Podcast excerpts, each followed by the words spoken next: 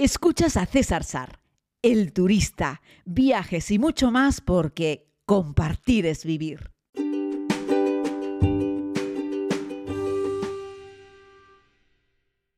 Muy buenos días, querida comunidad, desde la siempre increíble ciudad del Cairo, en Giza, concretamente a escasos metros de las pirámides. Sabéis que me he empeñado en dormir aquí. La comunidad está encantada. Yo andaba con un poco de miedo al principio, porque claro, me arriesgaba a que este no es el típico hotel en el que duermen la mayoría de los turistas, eh, que los españoles estamos acostumbrados generalmente a otra confortabilidad, a que esto es un hotel familiar de autoconstrucción, en el que siempre pues falla alguna cosilla, todo hay que decirlo, eh, pero que la mayoría de sus habitaciones miran a las pirámides y puedes desayunar viendo las pirámides, como así está siendo, y la verdad es que está, eh, tiene menos cosillas de las que recordaba el año pasado, así es que está todo el mundo en encantado con la posibilidad de desayunar cada día viendo las pirámides. Les estoy haciendo este podcast desde la habitación y subiré al terminar a desayunar. Espero no enrollarme hoy 20 minutos como ayer.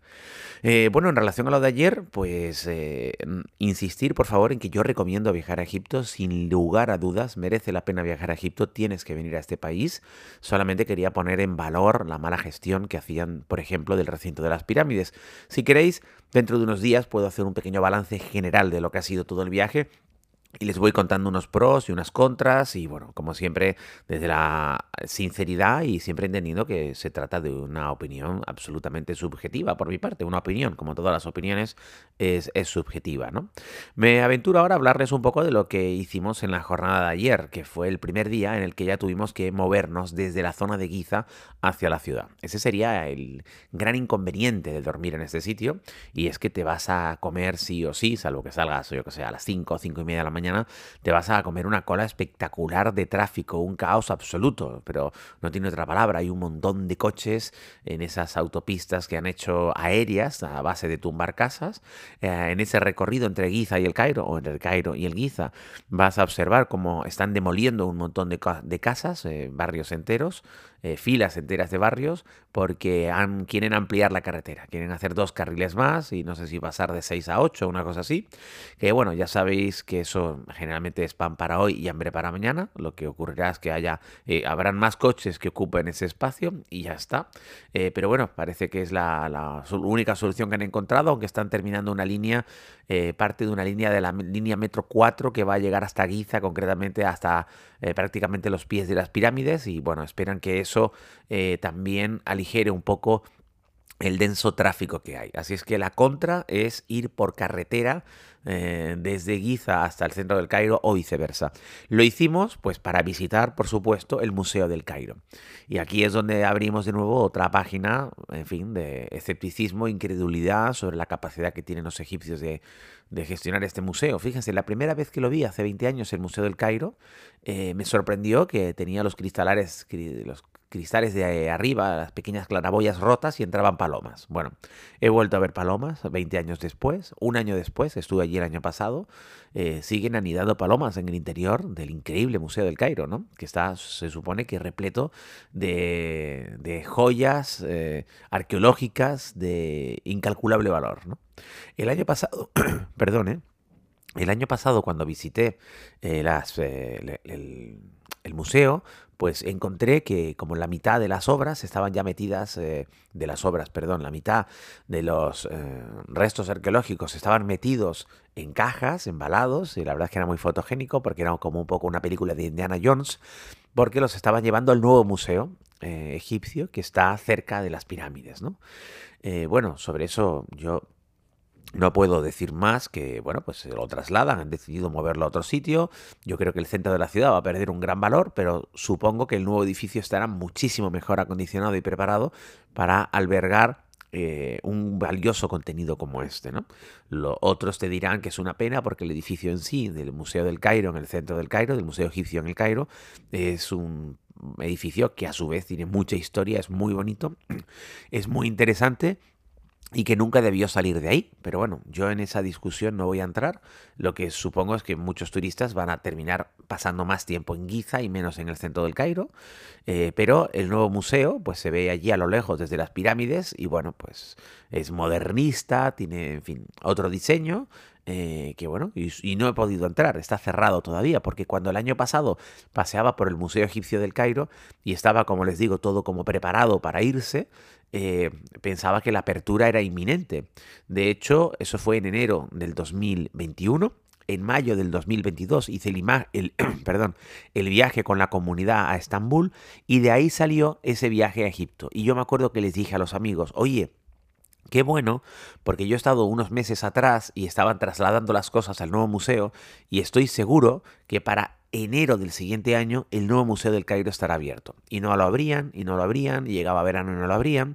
Y cuando, no sé si fue en octubre o en noviembre, hicieron el gran desfile de las momias eh, por la gran avenida de los carneros. Eh, bueno, hicieron el gran desfile por la avenida de los carneros e hicieron el gran show en el Cairo del traslado de las momias, correcto, que fueron dos eventos espectaculares. Yo pensé, oye, qué bien, porque ahora estarán a punto de abrir el Gran Museo del Cairo, de, perdón, el Gran Museo de Egipto en Giza. Estoy un poco espeso, eh, perdonen. Eh, seguro que ahora con la comunidad, cuando vayamos nosotros en enero del 22, podremos ver recién abierto el Museo Egipcio, ¿no? De Giza. Y no está. El nuevo museo no está abierto, eh, sigue cerrado, aunque me cuenta el guía y la gente de aquí que está prácticamente listo, que tienen ya casi todas las eh, obras más, eh, las piezas más importantes ya las tienen en el nuevo museo, pero que no lo han abierto. Así es que ayer la visita al viejo museo egipcio en el Cairo fue muy descafeinada, porque los principales objetos no están allí, no están allí ya.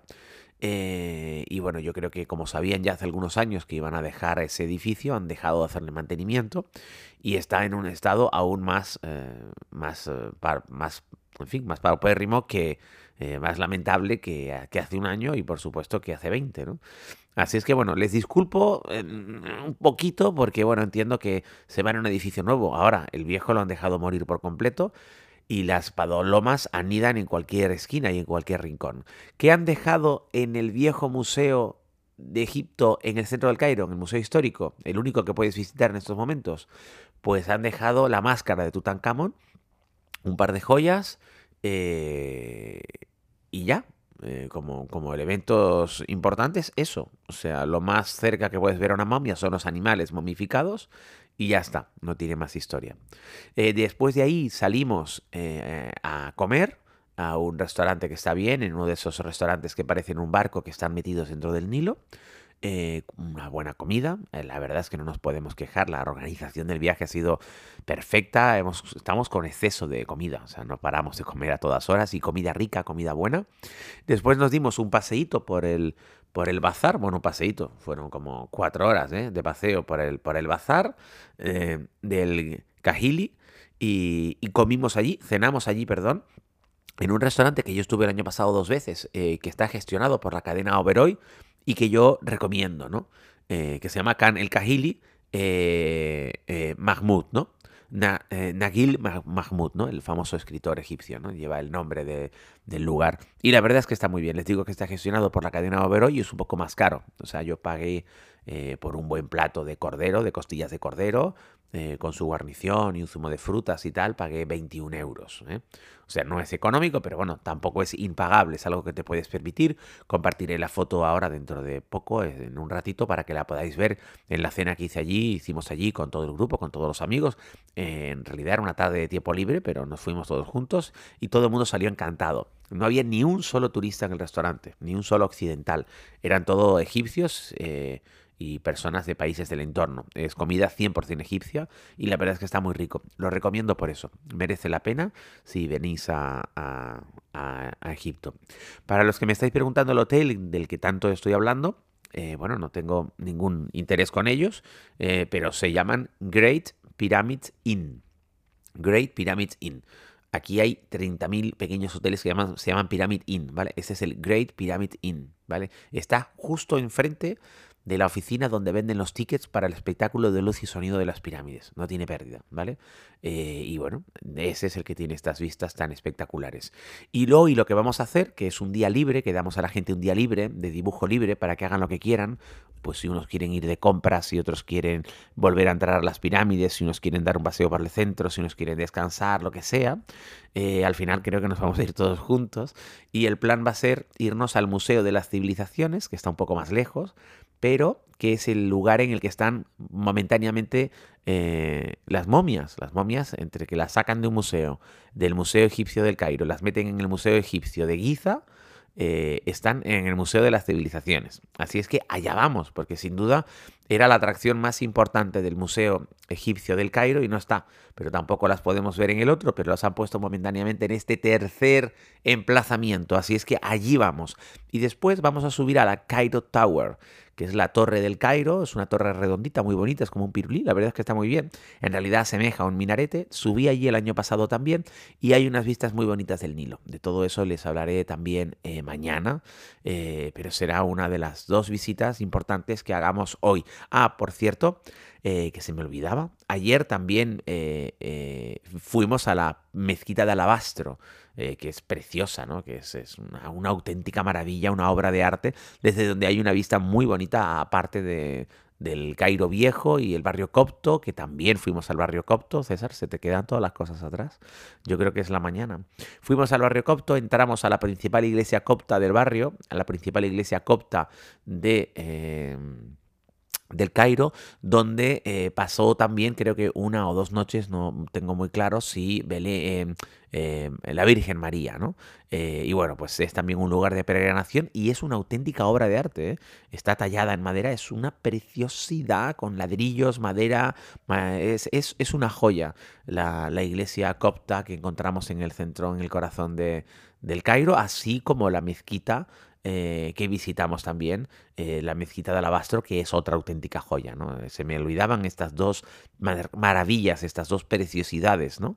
Eh, pero bueno, ahí vamos. Tampoco pretendo yo que esto sea una narración del típico programa, pero son sitios que les recomiendo que visiten, no dejen de hacerlo, ¿vale? O sea, no, no dejen de ir a, a la mezquita de Alabastro o a la iglesia copta por pasar dos horas más en un mercado, ¿vale? O sea, el mercado está bien, vayamos, veámoslo, compremos, disfrutemos. Nosotros así lo hicimos ayer por la tarde le dedicamos, ya te digo, cuatro horas a pasear todo el bazar, pero no solo el bazar con las cuatro calles turísticas, sino todo el bazar a lo grande, donde está lleno de egipcios, donde no ves ningún occidental, donde venden cualquier cosa, pues lo que la gente necesita, desde una bombilla hasta un champú para el pelo, pasando por una extensión de pelo y siguiendo por unas zapatillas deportivas. En fin, el gran bazar del Cairo, que es una maravillosa locura ideal para perderse. No os preocupéis, es muy seguro. En este país no hay ningún problema en ese sentido. Alguien te podría robar al descuido, pero es difícil. Ten cuidado con eso. Alguien te puede intentar engañar, sacarte partido en una negociación. Pero los egipcios, a priori,